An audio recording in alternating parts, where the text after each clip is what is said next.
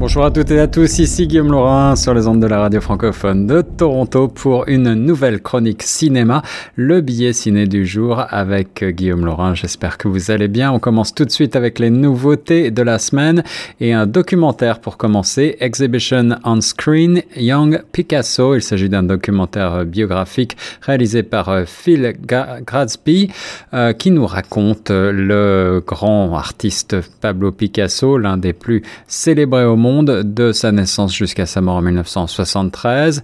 Euh, un artiste extrêmement prolifique. On revient sur son parcours, comment tout a commencé, comment s'est construit Picasso, sur quel modèle. Après avoir été euh, trop longtemps ignoré, il est temps de se concentrer sur les jeunes années de l'artiste, son éducation et les leçons qui lui ont permis d'accomplir l'extraordinaire. Trois villes ont joué un rôle clé, Malaga, Barcelone et bien sûr Paris. Le jeune Picasso les traverse et explore leur influence sur l'artiste en analysant les œuvres spécifiques de ses débuts. On continue dans les nouveautés avec un film réalisé par les États-Unis et la Grande-Bretagne, Fighting with My Family, une comédie dramatique de Stephen Merchant avec euh, dans les rôles principaux Florence Pugh, Jack Lowden, Nick Frost, Lena Headley ou encore Dwayne The Rock Johnson, Vince Vaughan et euh, Stephen Merchant lui-même. Alors en français, Lutte en famille, c'est basé sur euh, une histoire vraie de Paige, la grande vedette de lutte WWE. Née dans une famille unie autour du monde de la lutte, Paige et son frère Zach sont fous de joie quand ils ont la chance unique de participer participer aux épreuves de sélection de la WWE, vous savez, ces fameux combats de catch. Mais lorsque Paige est la seule à être acceptée pour un programme d'entraînement de compétition, elle doit quitter sa famille et affronter ce monde impitoyable toute seule. Le parcours de Paige la pousse à travailler dur, à se battre pour sa famille et finalement à prouver au monde que ce qui la rend différente est aussi ce qui peut la rendre célèbre. Un film à la fois d'action et d'émotion que ce Fighting with My Family, tout en muscles, il nous parle de catch, de célèbre le sport, mais aussi la famille et ce qui la soude. Troisième nouveauté qui sort cette semaine à Toronto, Everybody Knows, ou alors Todos lo saben pour le titre original espagnol, un film réalisé par l'Espagne, la France et l'Italie, un drame, euh, un thriller dramatique plutôt, signé Ashgar euh, Faradi, à l'occasion du mariage de sa sœur, Laura revient avec ses enfants dans son village natal au cœur d'un vignoble espagnol. Mais des événements inattendus viennent bousculer son séjour et font ressurgir un passé depuis trop longtemps enfoui.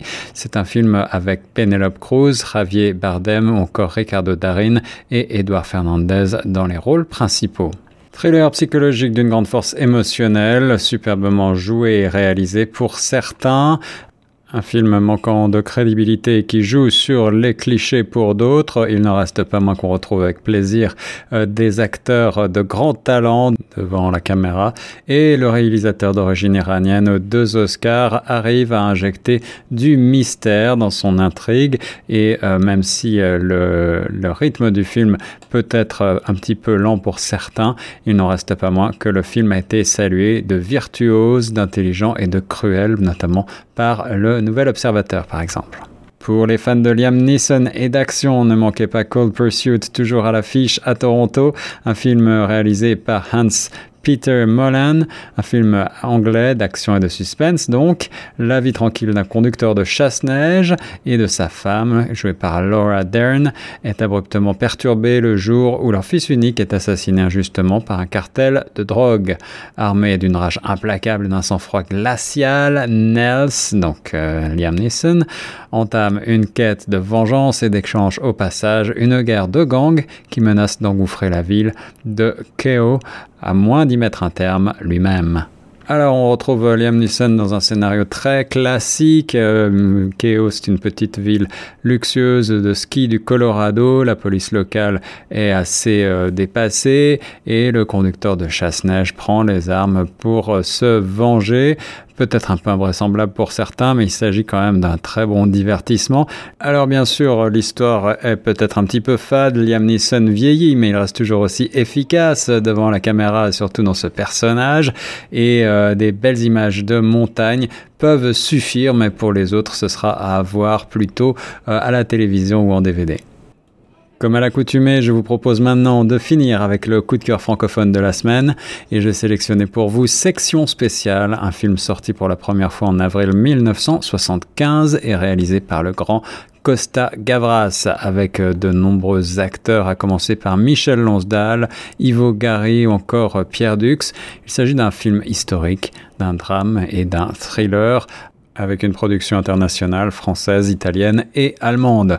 On est en 1941, en plein milieu de la Deuxième Guerre mondiale. Suite à l'assassinat d'un officier allemand par un jeune militant communiste, Pierre Pucheux, le ministre de l'Intérieur, auquel les pleins pouvoirs viennent d'être attribués, tente de faire voter une loi d'exception pour juger six autres militants. Costa Gavras nous a habitués au film politique et c'est encore une œuvre forte et puissante ici sur le régime de Vichy, dévoyant euh, la loi pour mettre en place des tribunaux d'exception et condamner à mort, une reconstitution extrêmement rigoureuse et un jeu d'acteurs tout bonnement euh, bluffant. C'était un film présenté en compétition au 28e Festival de Cannes en 1975 où il avait remporté le prix de la mise en scène, une récompense méritée pour euh, ce film extrêmement rigoureux et efficace. Un film assez noir qui nous montre, euh, à la faveur d'un contexte de crise ou de guerre, la machine étatique qui peut s'emballer dans une effrayante dérive.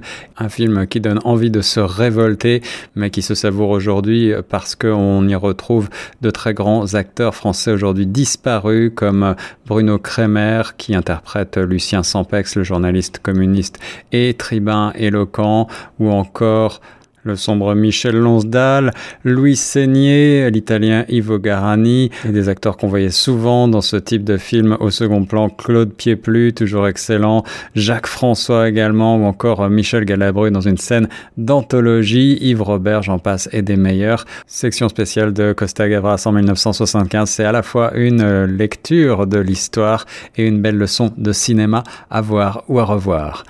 Les nouveautés de la semaine que j'avais sélectionnées pour vous étaient Exhibition on Screen, Young Picasso, le documentaire sur le grand Pablo, Fighting with My Family, une comédie dramatique de Stephen Merchant, ou encore Everybody Knows, le film espagnol de Ashgar Faradi.